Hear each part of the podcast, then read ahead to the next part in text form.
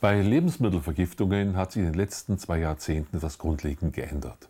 Früher waren vor allem tierische Lebensmittel die Ursache gewesen. Heute sind es in erster Linie pflanzliche Lebensmittel, also namentlich Obst, Gemüse und natürlich auch Kräuter. Das hängt nicht nur damit zusammen, dass es bei tierischen Lebensmitteln eine Fleischbeschau gibt und diese natürlich in den letzten Jahrzehnten wesentliche Fortschritte erzielt hat, sondern auch ganz wesentlich hängt es damit zusammen, dass es ja große Kampagnen gegeben hat, möglichst viel Obst und Gemüse und dieses auch möglichst roh zu verzehren. Und das fordert natürlich so seine Opfer. Äh, der derzeitige, die derzeitige Diskussion zum Thema EHEC, das ist absolut nur die Spitze eines Eisberges, denn rohe Lebensmittel können natürlich, weil sie aus der freien Wildbahn kommen, die können natürlich äh, Keime aller Art enthalten. Also nicht nur Bakterien wie EHEC, sondern auch natürlich Viren oder Parasiten, wie zum Beispiel Würmer, Spulwürmer, Bandwürmer und alles Mögliche, was da weitergereicht werden kann.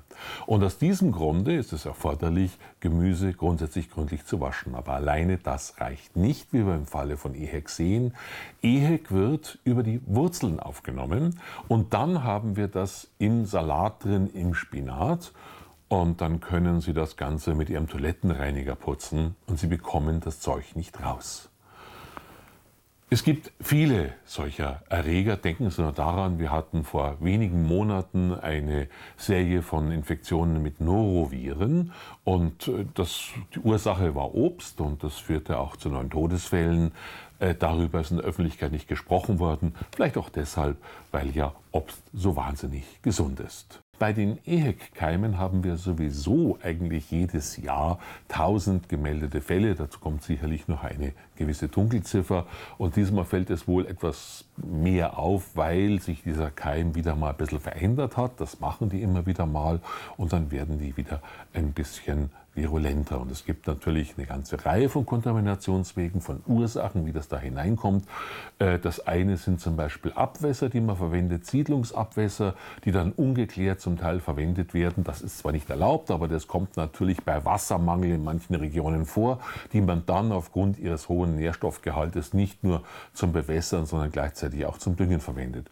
Wenn man einfach bedenkt, dass heute viel Obst und Gemüse ja aus Ländern der dritten Welt stammt, irgendwas Asien, aus Afrika, dann kann es natürlich schon mal sein, dass da eine Charge dabei ist, wo man die Abwässer eines nahegelegenen Krankenhauses äh, aufgrund ihres hohen Nährstoffgehaltes verwendet hat. Und dann kann man sich ausrechnen, welche Tropenkrankheiten man sich da reinziehen kann, wenn man diese Dinge roh verzehrt.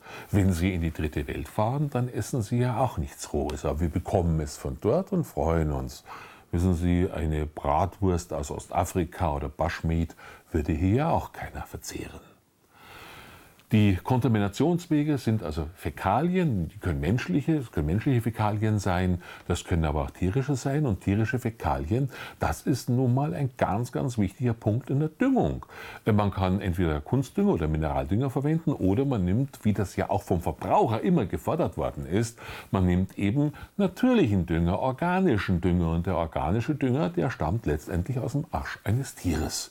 Und dieses Tier kann natürlich im Laufe seiner Lebenszeit mal krank geworden sein sein, genauso wie Kinder auch mal krank werden.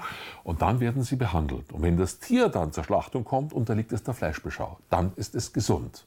Beim Gemüse das mit diesen Dingen gedüngt worden ist und diese Keime können teilweise viele Monate im äh, Dünger überleben, die können auf dem Acker überleben, die können auf den Pflanzen überleben, dann haben wir sie natürlich in einem pflanzlichen Endprodukt drin. Und äh, das muss nicht nur, äh, wie soll man sagen, unmittelbar direkt durch die Düngung passieren, das kann auch passieren zum Beispiel äh, bei, über Erntearbeiter, die äh, eventuell selber eine Durchfallerkrankung haben oder sowas und dann halt da drauf langen, dann habe ich das natürlich mit dabei.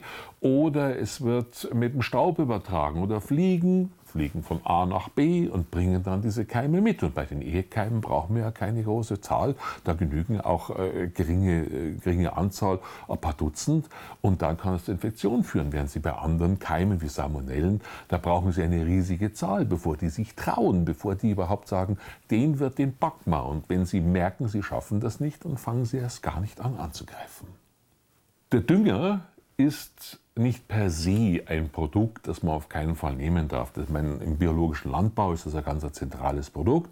Und im biologischen Landbau braucht man natürlich Tiere, Tierhaltung, damit man nachher den Dünger hat, um auch die Pflanzen düngen zu können. Aber nun kommt es darauf an, was ich damit dünge. Wenn ich Fäkaldünger oder organischen Dünger, wie es heute so schön heißt, wenn ich also Fäkaldünger nehme und damit Getreide oder Kartoffeln dünge, dann habe ich überhaupt kein Problem damit. Aber was anderes ist es, wenn ich damit Gemüse dünge. Und in anderen Ländern, zum Beispiel in Großbritannien, da dürfen Sie vor der Aussaat schon die ganze Weile keinen organischen Dünger ausgebracht haben, wenn Sie Gemüse drauf anbauen wollen. Bei uns sieht man das nicht so kritisch, da glaubt man, da spielt das keine Rolle, aber wie wir an diesen EHEC-Fällen sehen, äh, ähm, kann das natürlich schon ein ganz ernsthaftes Problem ergeben.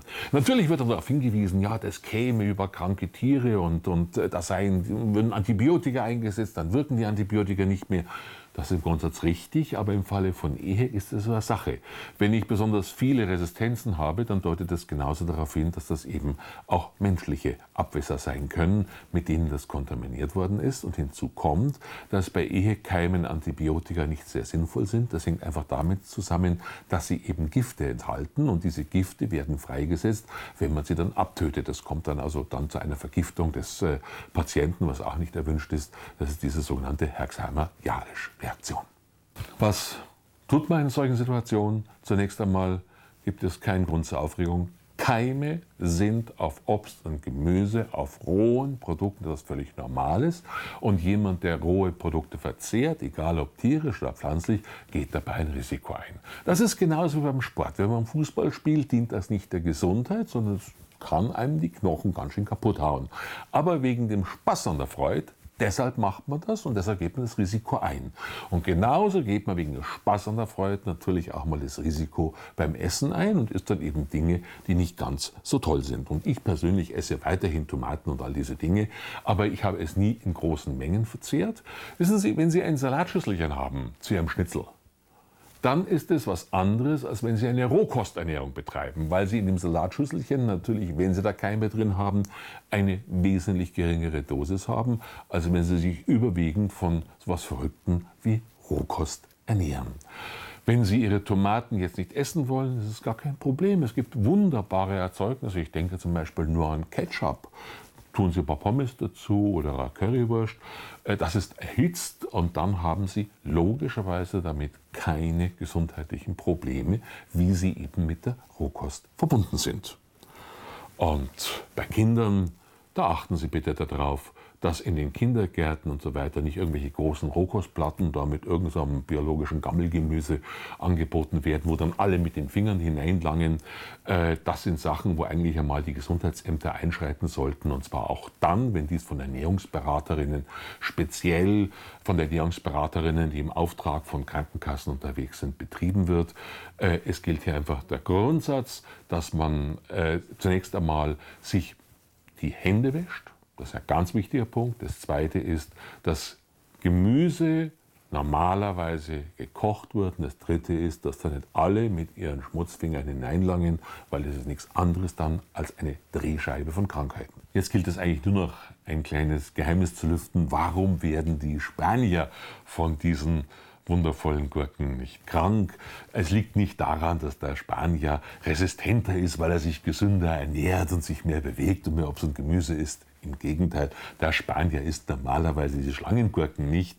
Einfach deshalb, weil es ja überwiegend aus Wasser besteht, so 97 Prozent aus Wasser, da sind ein paar Prozent Zellulose dabei oder sogenannte Ballaststoffe und dann war's das. Warum sollte man also dieses verzehren? Wenn dort Gemüse gegessen wird, dann wird es so gemacht, wie es sich gehört. Es wird üblicherweise gekocht, es wird in Öl frittiert und dann hat man eine nahrhafte Speise. Daran sieht man, dass eine spanische Putzfrau von Ernährung und Gesundheit doch deutlich mehr versteht als eine deutsche diplomierte Diätose.